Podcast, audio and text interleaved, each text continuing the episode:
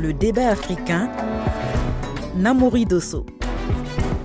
Bienvenue dans votre émission consacrée ce dimanche au regard des journalistes et éditorialistes qui font vivre l'actualité en Afrique. Ils nous livrent leur point de vue et leurs analyses sur ce monde en perpétuel mouvement. Ensemble, nous allons revenir sur l'ouverture ce jeudi de la COP28, la 28e conférence des Nations Unies sur le changement climatique à Dubaï aux Émirats arabes unis. L'Afrique doit-elle renoncer à l'exploitation de ses énergies fossiles au risque d'entraver son développement économique? Mais tout de suite, deux sujets qui ont marqué l'actualité africaine. La campagne électorale en République démocratique du Congo, l'Union européenne a annulé sa mission d'observation. Enfin, au Togo, le président Fornia Simbe avait promis l'organisation d'élections législatives et régionales dans le courant du mois de décembre. Mais cette semaine, le gouvernement a annoncé qu'elles auraient lieu au plus tard à la fin du premier trimestre 2024. Trois journalistes africains sont avec nous pour aborder l'ensemble de ces sujets. De Douala au Cameroun, Gibril Kenfak, journaliste à Cameroun Business Today et président de l'antenne Cameroun du réseau des journalistes africains sur le changement climatique. De Kinshasa en RDC, Didier Macal, journaliste et éditeur du magazine Congo Durable. Enfin, de Lomé au Togo, Ambroise Ponzo, directeur de publication du journal The Guardian. Bonjour à tous les trois et merci d'être avec nous. Bonjour. Bonjour. Les observateurs de l'Union européenne ne seront pas déployés dans certaines provinces en République démocratique du Congo lors des élections générales prévues le 20 décembre. La décision ne vient pas des autorités de Kinshasa, mais de Bruxelles. Mardi, l'Union européenne indiquait que ces observateurs n'ont pas pu se déployer à travers le pays pour des raisons de sécurité. Mercredi, l'Union avançait, je cite, des contraintes techniques échappant à son contrôle. Écoutez Nabila Masrali, porte-parole du service européen d'action Certains équipements de télécommunication essentiels n'ont pas été mis à leur disposition. Une demande d'utilisation de téléphones satellitaires a été introduite euh, le 6 novembre. La nécessité de ce matériel de télécommunication a été mentionnée précédemment dans un accord euh, administratif et à ce jour, le matériel de télécommunication nécessaire n'a pas été autorisé à être utilisé par les observateurs. Didi Makal à Kinshasa, à quelques jours des élections générales dans le pays, avez-vous été surpris par l'annonce de l'Union européenne? Non, je ne suis pas surpris parce que on sent depuis un temps que euh, l'Union européenne et Kinshasa ne mettent pas sur la même longueur d'onde. Pour ne pas aller plus loin, il y a un ambassadeur, c'est ça fuité dans la presse on a annoncé que le président Tshisekedi ne voulait pas accréditer un nouvel ambassadeur parce qu'il aurait des relations avec euh, Kigali. Et euh, bon, il, il se passe d'autres choses qui circulent un peu sous forme de rumeurs. Et puis là, il y a quelque chose de beaucoup plus manifeste. On n'accepte pas que ce matériel entre et puis l'Union européenne euh, qui annonce qu'elle se retire. D'abord, il y a une annonce dans ce sens-là par Africa Intelligence. Il y a d'autres médias, puis euh, il y a comme une sorte de démenti. À la fin, ça, ça devient très officiel. Alors, les observateurs de l'Union européenne devaient être déployés dans une partie des provinces hein, du pays, 17 hein, si je ne me trompe pas. Est-ce que leur absence ne risque-t-elle pas d'alimenter les rumeurs et de porter préjudice à la crédibilité du processus électoral en RDC non, je ne crois pas. Je dirais pas ça parce que euh, c'est combien d'observateurs et dans combien de bureaux de vote ils devraient travailler en réalité? Le Congo, c'est beaucoup, c'est un millier de, centres de vote et si on déploie une dizaine ou une centaine, à mon avis, ce euh, c'est pas très stratégique ou très significatif, mais si on connaît le poids diplomatique ou politique euh, de l'Union européenne. On a pris l'habitude dans ce pays euh, d'accréditer des missions d'observation comme celle-là. Et quand une élection se passe et qu'il y a euh, des observateurs, par exemple, de l'Union européenne qui disent oui, les élections se sont passées bien, malgré les irrégularités, les résultats restent valides et ça apaise ceux qui, qui sont au pouvoir et même un peu l'opposition en quelque sorte, même si on a vu quand même des contestations avec Étienne Tshisekedi, avec Martin Fayoulou, ainsi de suite. Rappelons quand même hein, que cette mission de l'Union européenne est la principale mission d'observation internationale hein, pour ces élections en RDC. Ambroise Ponzo au Togo, le fait que cette mission européenne ne puisse pas, entre guillemets, superviser et observer ces élections, n'est-ce pas un problème, selon vous? Oui, j'estime que c'est un problème. Ça, annonce un problème de crédibilité lié à ces élections, d'autant plus que l'Union européenne a toujours été un acteur dans plusieurs pays du continent, et avec l'installation de l'Internet et du téléphone, pour pouvoir accréditer la véracité des résultats des urnes, ce qui aujourd'hui doit inquiéter les, Congolais, même si au-delà de tout, on a des observateurs nationaux, notamment la CENCO, euh, la Lucha et d'autres membres de la société civile qui seront déployés sur l'ensemble du territoire. L'Union européenne a toujours été un acteur quand on parle des élections ou des observations des élections. Vous allez voir dans nos régions, dans nos quatre régions africaines, surtout en Afrique de l'Ouest ou centrale, où on envoie des observateurs de la CEMOC qui, au final, envoient un communiqué plus le moins laconique qui déjà accrédite les résultats avant même que les résultats ne soient proclamés. Donc, l'Union européenne, sa présence, est un gage de garantie, pas forcément, mais il y a quand même une certaine garantie auprès de l'opinion, comme quoi ces élections, ce que dira l'Union européenne, pouvait donner déjà l'idée de ce qui pourrait être, ou ceux-là qui pourraient être les, gagnants de ces, élections. Gibril Kenfak à Douala au Cameroun, est-ce que le Congolais doit s'inquiéter de cette absence de la mission d'observation de l'Union européenne lors de ces élections à RDC euh, Moi, je pense qu'il faudrait euh, être euh, circonspect dans ce qu'on dit parce que en réalité, lorsqu'on suit le communiqué de presse de l'Union européenne, il est dit que la mission ne pourrait pas participer à cause de, l'insécurité.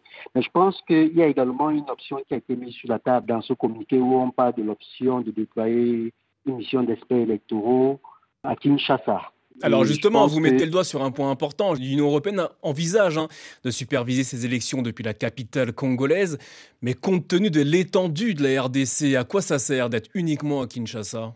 Bon, Déjà, il faudrait, je me dis, s'il faut dire à partir du, du constat selon lequel la mission de l'Union européenne est d'avoir une vue panoramique, mais ce qui n'est pourtant pas le cas, parce que quand on sait qu'on a en face un pays qui a près de 100 millions d'habitants, je pense qu'il faut s'inquiéter.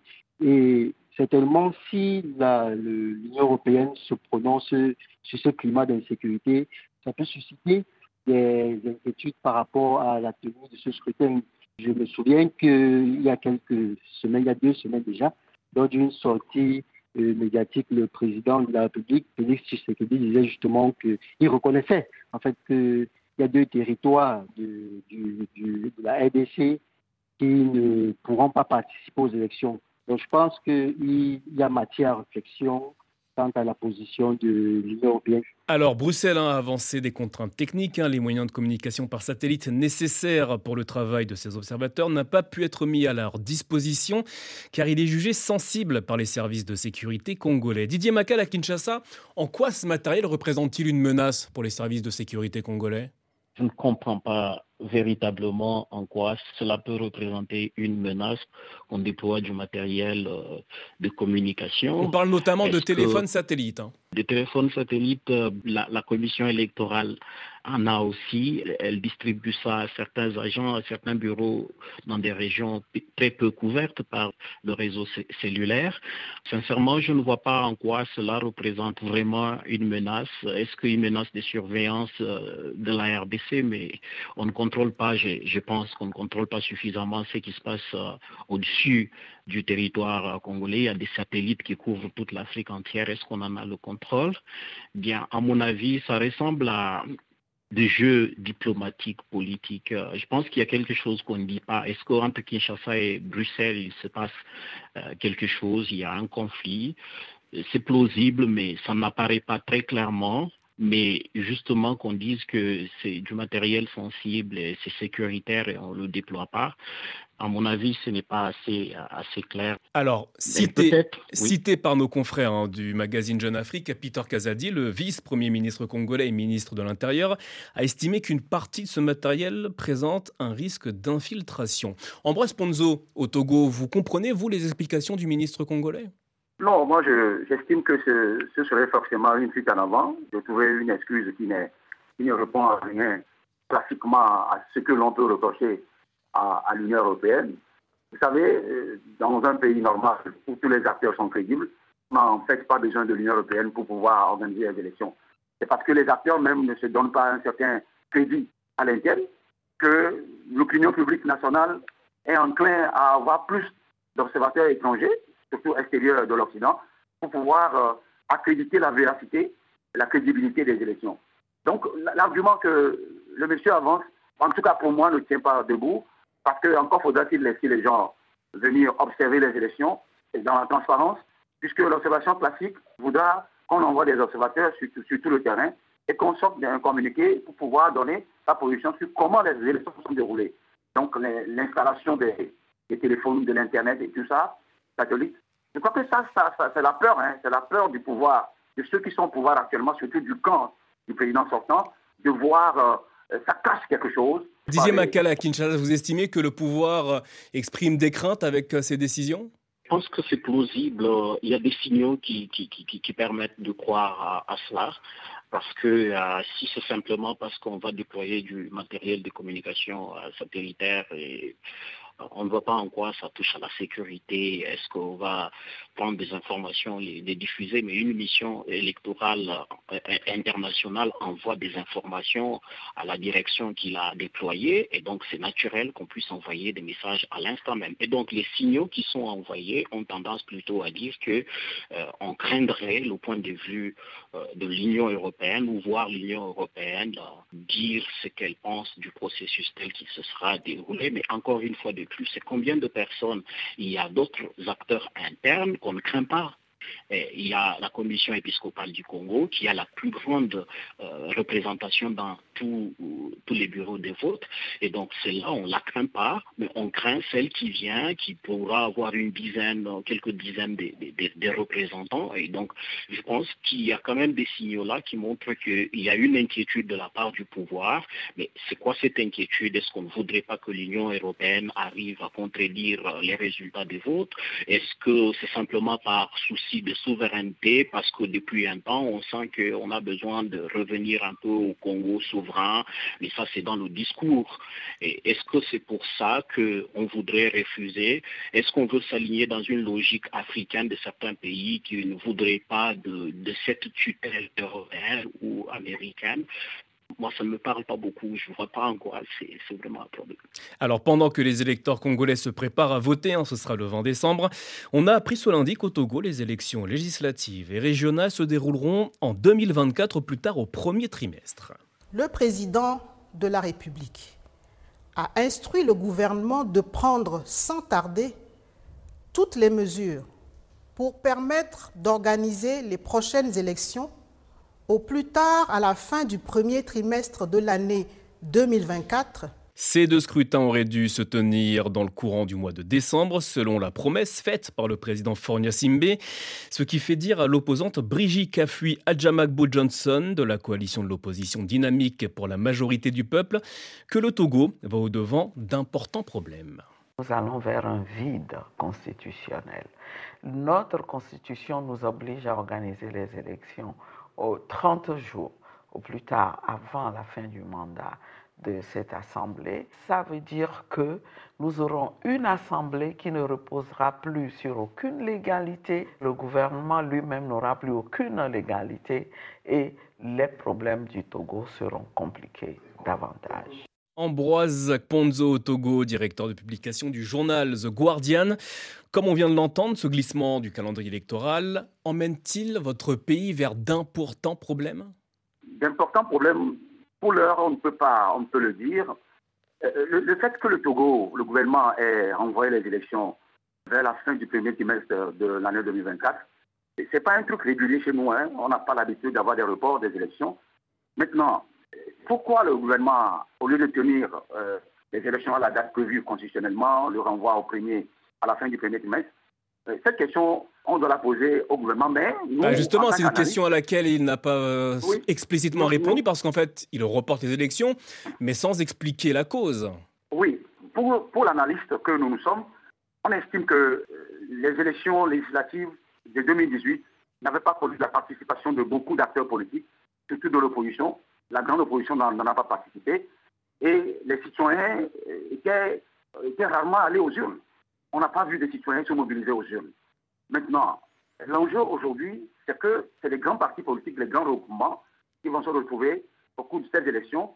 Et comme l'enjeu taille, il y a comme l'impression qu'il y a eu peur, qui a changé de camp, euh, notamment du côté du pouvoir, de voir les grands acteurs arriver à compétir avec le parti uni qui est au pouvoir actuellement. Et donc, si la situation est telle, il y a de quoi avoir peur, il y a de quoi avoir une crainte. Les élections législatives se déroulent dans plusieurs circonscriptions électorales et avec les élections présidentielles, on sait que la machine à fraude peut, euh, peut, peut, peut, se jouer à tout moment au niveau des chiffres. Didier Macal, Didier Macal à Kinshasa.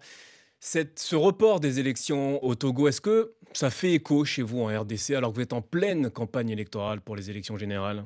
Bien, disons que ces derniers temps, les gens sont un peu emballés dans, dans cette ambiance de campagne électorale qui a commencé, mais ça, ça parle à certains Congolais qui lisent l'actualité, qui écoutent les médias internationaux aussi, parce que chez nous, il y a eu des élections qui ont été reportées, mais cette année, heureusement, il n'y a pas de report, mais on craignait un report euh, avant même le début de la campagne électorale, on, on, entendait, certains attendaient le discours du président de la République devant le Parlement réuni en congrès pour avoir la confirmation que les élections auront lieu. Et donc, quand il y a une situation comme celle-là qui se produit au Togo, mais on, se pose tout de suite la question, on dit bien pourquoi reporter les, élections, mais dans le cas du président Yassine, qui doit avoir maintenant 18 ans au, au pouvoir environ, eh bien, je pense que l'idée de la peur, des inquiétudes, comme le dit Amboise, je pense que c'est sérieux, euh, mais aussi, je pense que ça peut être stratégique. Pas simplement qu'on a peur, mais qu'on voudrait s'assurer qu'on euh, a les élections pour les gagner. Quand on, on, ne se sent pas prêt, on ne se risque pas de se lancer pour euh, être battu ou humilier un président comme une Sibé qui perdrait la majorité au Parlement, ça lui nuirait. Alors, l'annonce du report des élections a été faite en même temps que celle du bilan des attaques terroristes dans le pays en 2023, selon le gouvernement. Elles ont fait 31 morts, 29 blessés et 3 disparus. Ambroise Ponzo, peut-on lier le report des élections au Togo à la situation sécuritaire dans le nord du pays? Euh, Dans un premier temps, euh, oui, et, et non en même temps. Oui, parce que la question des élections concerne tous les Togolais, que ce soit du sud ou du nord et la partie où sévit le terrorisme actuellement dans le Nord euh, est aussi concernée par les élections. Il y a des citoyens qui votent là-bas. Donc le gouvernement peut faire ces calculs. Maintenant, non, parce que euh, ça ne peut pas occulter le fait d'organiser des élections dans tout le pays et en même temps chercher à savoir, à localiser la zone concrète à laquelle le terrorisme sévit. Vous savez, aujourd'hui, beaucoup d'acteurs ne sont pas allés. Et il y a des préalables à régler avant d'aller à cette élection, notamment le redécoupage électoral. Cette question de redécoupage électoral est une question cruciale dont tous les acteurs parlent aujourd'hui. 16 000 votants pour un député dans le Nord, 160 000 votants pour un député dans le Sud. Vous voyez qu'il y a une discordance, une, une injustice qui s'installe. Au-delà de ça, la CENI même, la le mandat de la CENI est, arrivé à terme depuis longtemps. La question du fichier de est posée avec acuité, notamment avec la présence la dernière fois d'un audit de, la francophonie qui est aussi discuté et discutable avec les acteurs. Et ça, ça, ça veut dire qu'il y a tellement de choses à faire avant que d'aller à ces élections. Et si on s'en tient au calendrier républicain, et maintenant, si on doit décaler, comme le chef de l'État l'a fait, il va falloir prendre le temps de discuter avec tous les acteurs concernés, surtout les grands acteurs, les grands regroupements politiques, de discuter sur l'essentiel pour une crédibilité et une transparence de ces élections. Si on ne va pas aller à des élections où les gens vont encore aller gagner et occuper l'Assemblée pour faire des lois uniques et, et, et impopulaires dans le pays. Alors rappelons tout de même hein, que le gouvernement a assuré qu'il tenait compte des défis sécuritaires pour garantir à tout candidat électeur et citoyen la sécurité nécessaire sur toute l'étendue du territoire national. On va faire une courte pause dans le débat africain. Restez avec nous, on se retrouve juste après le journal. On parlera de l'ouverture de la COP 28 à Dubaï. Quels enjeux pour l'Afrique lors de cette 28e conférence des Nations Unies sur le changement climatique?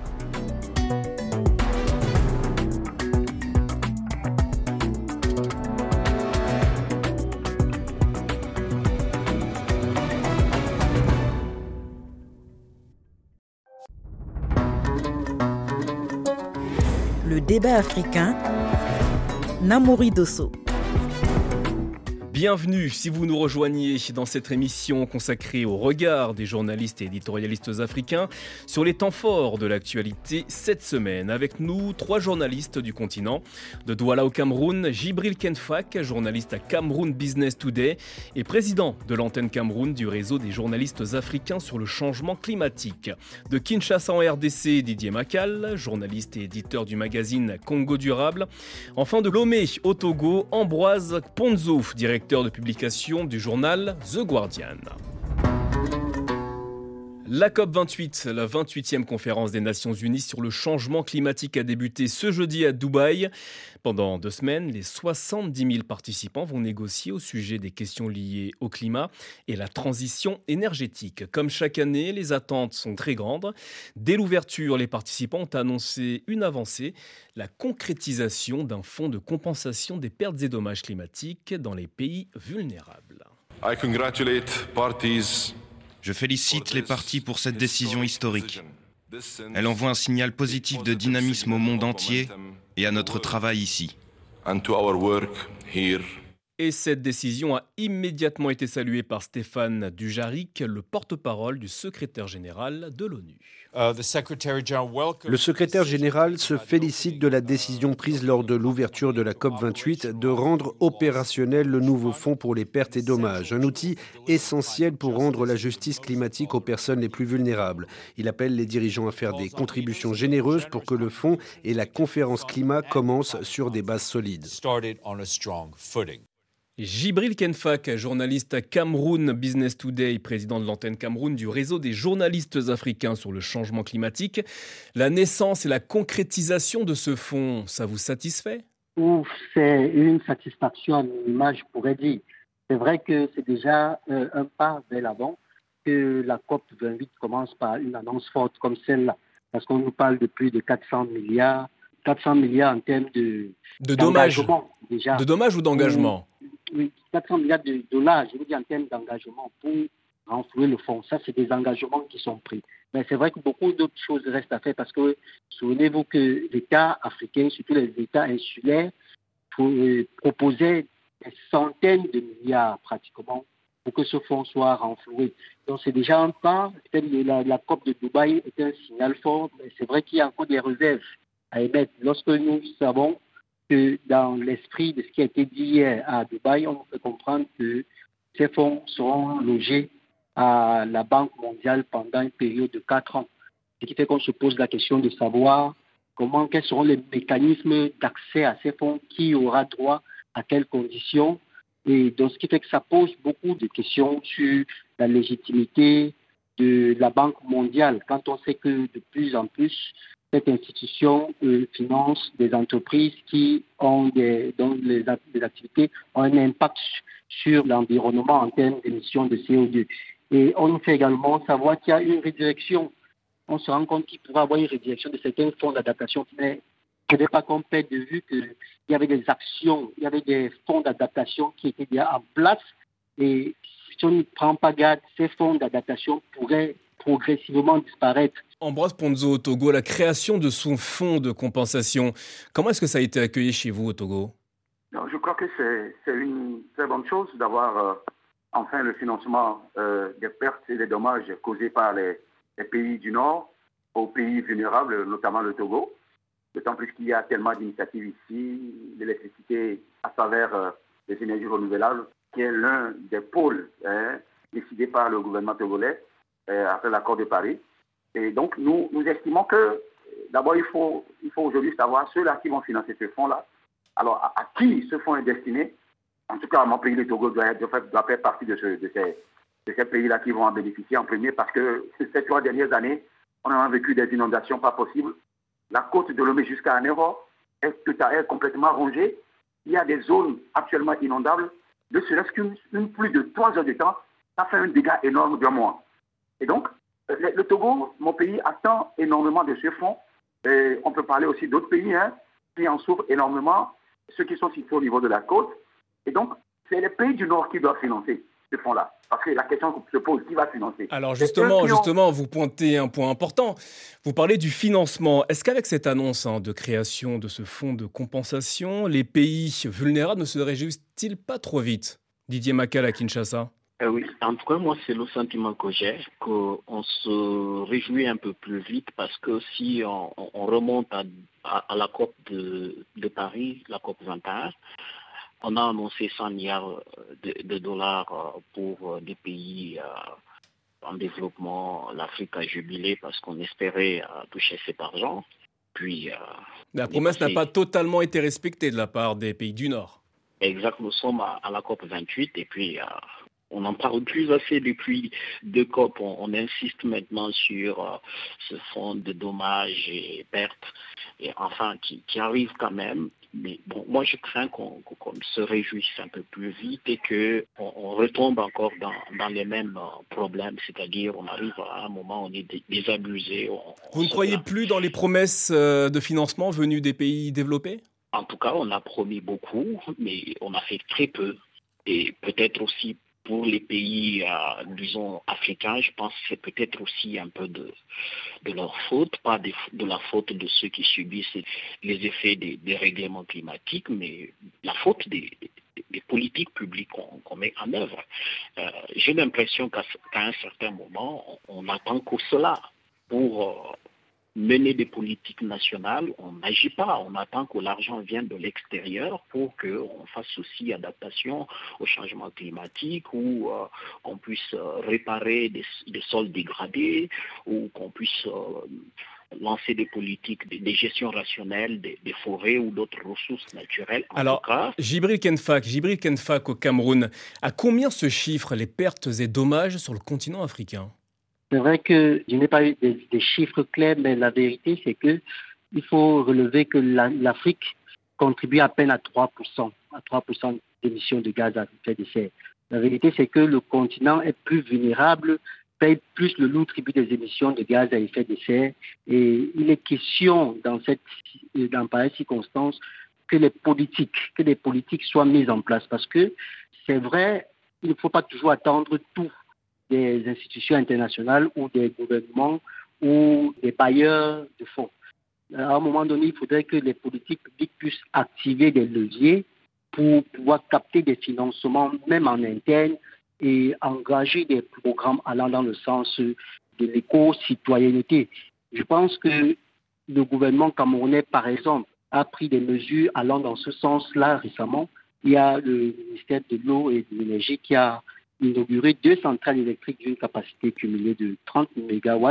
En fait, il est important de plus en plus que des politiques publiques audacieuses soient engagées pour que les questions de transition écologique, les questions d'énergie renouvelable soient de plus en plus prises en compte dans nos politiques publiques. Alors vous parlez d'initiatives hein, et de leviers d'action de la part des pays africains, mais pour cela il faut des infrastructures et notamment des financements. C'est notamment une des questions hein, qui est liée à l'utilisation des énergies fossiles hein, en débat sur le continent africain. Est-ce que l'Afrique doit faire l'impasse sur ces énergies fossiles, charbon, gaz, pétrole, de manière à préserver la planète au risque d'impacter, d'avoir un impact sur euh, son développement économique? Je pense que l'Afrique devrait exploiter ses ressources, mais à une condition que ce soit rationnel, euh, fait avec beaucoup euh, de responsabilité. Et c'est tout ça le débat, parce que si je prends par exemple le, débat qui a commencé en RDC sous le président Kabila en 2017-18 sur l'exploitation possible pétrolier, l'attribution des blocs pétroliers ça et là, notamment dans le nord-est, il y a eu un gros débat parce que est-ce qu'il faut faire? Certains blocs pétroliers sont dans des zones naturelles protégées des parcs nationaux. Ça a été repris par l'administration du président Tshisekedi. On dit nous voulons exploiter ces ressources pour euh, servir nos populations qui ne doivent pas continuer dans la pauvreté. Ça, c'est le bon discours, mais les bonnes actions, c'est ça qui compte aussi beaucoup plus parce que euh, si ces ressources sont exploitées en sachant que nous pouvons causer beaucoup de dégâts, je pense qu'aujourd'hui, on n'a pas besoin d'inventer la roue. Les solutions sont connues. Il faut aller plutôt vers ces solutions-là. Quand on implante une entreprise qui exploitent le pétrole, par exemple, ou le cobalt, le cuivre, comme ici dans le Katanga, le Bumbashi où je suis, on a besoin qu'on prenne des mesures très sérieuses qui préservent et donc qu'on soit un peu sur l'anticipation plutôt que de courir après effets, les effets néfastes. Malheureusement, euh, l'expérience a montré jusqu'ici que en Afrique, l'exploitation de ressources naturelles euh, n'est pas très suivie à la rigueur. Il y a toujours un peu de, ça et là des faiblesses au niveau administratif. Et tant que ça demeurera, on aura des sérieux problèmes. Gibril Kenfak au Cameroun, n'est-il pas possible de lutter contre le réchauffement climatique et en même temps d'exploiter les énergies fossiles? Ce serait difficile de dire qu'on arrête totalement d'exploiter des énergies comme le pétrole, comme le cobalt ou comme l'or. Ce serait très difficile de dire qu'on... Parce que l'Afrique en a besoin pour son développement économique. Comment faire l'impasse? Ben, Il faudrait euh, un développement qui tienne en compte de l'intérêt des générations futures. Je pense qu'en pareille circonstance, il serait très important que l'on puisse mettre en place des, des leviers. Je pense qu'il faudrait à terme que l'on puisse même mettre en place des mécanismes qui font en sorte que l'on puisse migrer vers la capitalisation de ce que les, États africains ont comme ressources naturelles. Euh, en Afrique centrale, par exemple, on s'est rendu compte que dans la sous-région CEMAC, les six pays qui sont dans cette sous-région-là ont en partage le pétrole. Mais le taux de pauvreté est très considérable dans ces six pays-là. Et il est important de prendre en compte Pourtant, ces pays qui font partie du bassin du Congo, les 11 pays du bassin du Congo, les, États de la CIMAC en font partie. Il est important de capitaliser la ressource naturelle, la forêt qui est disponible, les tourbières, comme au Congo on en trouve énormément. Il est question de capitaliser ces ressources-là et aller sur le marché du crédit carbone. Et récemment, la communauté économique des Nations Unies pour l'Afrique, la CEA, a mis en place ce qu'ils appellent un consortium du capital naturel. C'était lors du, du sommet des trois frontières à Brazzaville, où il est question de mettre en place une tontine populaire qui puisse permettre d'aller sur le marché international, capter des financements allant dans le sens de l'éco-citoyenneté. Alors, que peuvent faire les gouvernements et les entreprises en Afrique pour développer leurs économies sans avoir d'impact sur le changement climatique? Ambroise Ponzo au Togo Oui, d'abord, moi, je, vous avez posé la question à mon confrère du Congo concernant le, montant estimable euh, de ce que l'Afrique subsaharienne a besoin. Pour les pertes et dommages pour les pertes du dommages. Je, lis quelque part dans, dans, un article, on parle de 580 milliards de dollars US d'ici 2030. Ça, c'est la question que vous avez posée. Maintenant, revenons à la question de laisser tomber les énergies fossiles qui aujourd'hui constituent un pôle de développement industriel, surtout pour les États africains. Vous allez voir au Mali, au Niger, au Sénégal, on a découvert du gaz, du pétrole dans tous ces pays. Et vous imaginez l'opinion publique africaine accepter que nous, qui avions subi le développement industriel du Nord pendant plus de deux siècles. Alors que c'est maintenant nous découvrons, l'Afrique découvre ces énergies fossiles pour pouvoir commencer le véritable ou la, véritable industrialisation du continent, de leur pays. Maintenant, on va laisser tomber. Je suis d'accord pour qu'on puisse aller aux énergies renouvelables. Maintenant, il faut qu'il y ait une transition. La transition voudra au moins d'ici 50 ans ou 30 ans, on puisse explorer les pistes des énergies renouvelables, mais en attendant, exploitons un peu les ressources fossiles que nous avons pour pouvoir développer euh, nos pays, tant sur le plan industriel que sur le plan développement concret. Aujourd'hui, les États africains s'entendent sur le minimum et faire comprendre aux Nations Unies comme quoi nous sommes prêts à aller aux énergies renouvelables. Les gens s'activent d'ailleurs. Vous allez voir dans tous les pays des, panneaux solaires partout et peu de pays sont dans l'énergie nucléaire. Et donc, aujourd'hui, il est important de comprendre l'Afrique qui ne produit des gaz à effet de serre qu'à 4%, bon, un de mes confrères l'a dit, et qui risque de subir la restriction qui est là en cours du côté des pays du Nord pour pouvoir laisser tomber les énergies fossiles, le pétrole, le gaz et autres, et maintenant retourner aux énergies renouvelables qui, dont le financement est cher. Gibré Kenfak au Cameroun, vous comprenez les arguments de notre confrère au Togo? La vérité, c'est que ce que nous avons de disponible, nous pouvons aller sur le marché international, nous pouvons aller sur les places boursières, valoriser ce capital naturel-là, pourquoi pas, et obtenir des financements en aval pour financer même nos politiques de développement. C'est possible. Tout dépend des politiques qui sont mises en place. Au niveau des, politiques publiques, il est important de mettre en place des politiques audacieuses et impliquant même le secteur privé, parce que c'est le secteur privé qui engage des actions qui polluent. Ça veut dire qu'il faudrait que le secteur privé puisse laisser à nos générations futur un environnement qui soit sain. Alors, on a bien compris, on a bien compris vos arguments, notamment hein, vis-à-vis des générations futures, mais les pays développés qui ont grandement bénéficié des énergies fossiles et continuent encore d'en bénéficier, n'apparaissent-ils pas comme des donneurs de leçons en ce qui concerne la protection du climat pour l'Afrique? Didier Macal à Kinshasa je, vois un peu ça. Euh, ceux qui ont pollué avant, ils continuent à polluer. D'ailleurs, on a inventé un monstre, on appelle ça le marché carbone. Dans ma compréhension, je serais peut-être caricatural. Vous continuez à polluer, vous, achetez le droit de polluer chez ceux qui polluent moins, vous donnez un peu d'argent peut-être si vous pouvez, et puis euh, on dise qu'on a planté ou je ne sais pas réparer des dégâts plus loin, et puis vous continuez à polluer. Pendant ce temps-là, l'Afrique, qui est en retard par rapport au développement de ses infrastructures, par rapport à des problèmes de nourriture, je ne sais pas quoi, euh, on dit bien attention, n'allez pas vite dans ce développement parce que vous allez polluer. Attention, quand vous, avez, vous allez dégrader l'environnement, ce sera très dangereux. Sur le plan du discours, sur le plan formel, c'est cohérent parce qu'on euh, ne doit pas laisser les gens entrer dans un gouffre dans un gouffre bien connu. Mais la réalité est que si l'Afrique ne va pas vers ses ressources aujourd'hui qui sont disponibles d'ailleurs sur son territoire. Elle va continuer à être pauvre, les gens vont continuer à se déplacer et aller s'entasser sur des petits, des, petits espaces qui sont encore vivables et ce sera la guerre pour accéder à l'eau, la guerre pour accéder aux, terres agricoles ou arables et donc c'est un cycle infernal. Je pense qu'on devrait être réaliste et sortir un peu des discours démagogiques des politiciens. Le mois dernier, les Nations Unies ont publié un rapport, hein, ce indiquait que le réchauffement climatique pourrait atteindre près de 3 degrés d'ici la fin du siècle. Pour l'ONU, ce chiffre est un synonyme de changement climatique majeur. À ce propos, je vous propose d'écouter le président du Brésil cette semaine à la COP28.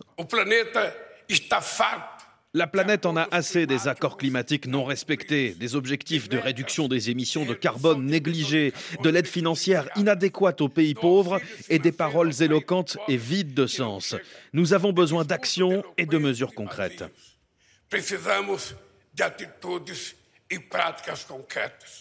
Qu'attendez-vous de cette COP 28 et Gibril Kenfak? Hmm. En fait, j'attends de cette COP des, des résolutions. Parce que c'est vrai que déjà, il faut relever que par rapport à la COP de Paris, je pense qu'il faudrait que l'on puisse passer à l'action, aller passer à ce qu'on appelle le pragmatisme écologique. Et c'est ce que nous attendons de ces 160 chefs d'État et de gouvernement qui sont présents à, Dubaï en ce moment. Ambroise Ponzo au Togo, vous avez encore de l'espoir, vous, quant à la préservation de la planète face au changement climatique? Oui, en fait, moi, je... c'est encore un sommet de plus, hein, d'autant plus que le, L'accord de Paris a tout défini. On a comme l'impression que les, les grandes nations, les grands pays industriels ne veulent pas d'efforts. Et on demande plus d'efforts du côté des pays pauvres, des pays plus vulnérables à ce que nous vivons en termes de dérèglement climatique. Et donc, l'estime, la Chine des États-Unis étant les premiers à, produire plus de, gaz à effet de serre, je crois que c'est eux qui doivent être en, en pôle position pour pouvoir d'abord acter les grandes décisions de l'accord de Paris. Et ensuite, moi, j'ai une idée pour dire que la lutte contre le, dérèglement climatique ou les changements climatiques doit, doit partir du petit citoyen, des élèves, du petit, de, l'école de, l'école primaire, de nos quartiers, dans nos familles, jusqu'à remonter. Ce qui, en ce qui nous concerne, la lutte que nous devons faire euh, personnellement en attendant d'attendre le financement des pays, des pays du Nord. Parce que quand on nous dit qu'il faut lutter contre les, changements climatiques et que nous-mêmes nous polluons l'atmosphère à travers les gaz, ce que nous brûlons partout, je crois que nous, devons aussi passer par là.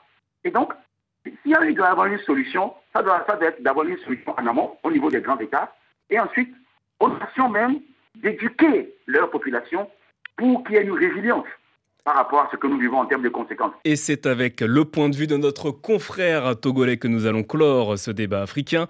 Merci infiniment à tous les trois d'avoir apporté vos regards et vos analyses sur l'actualité de la semaine. Merci à l'équipe du débat africain, Delphine Michaud à la coordination, Nicolas Benita et Robin Cusneau à la réalisation. De Dakar à Kinshasa en passant par Pretoria et Alger, merci de votre fidélité. Restez avec nous dans un instant, le journal sur RFI.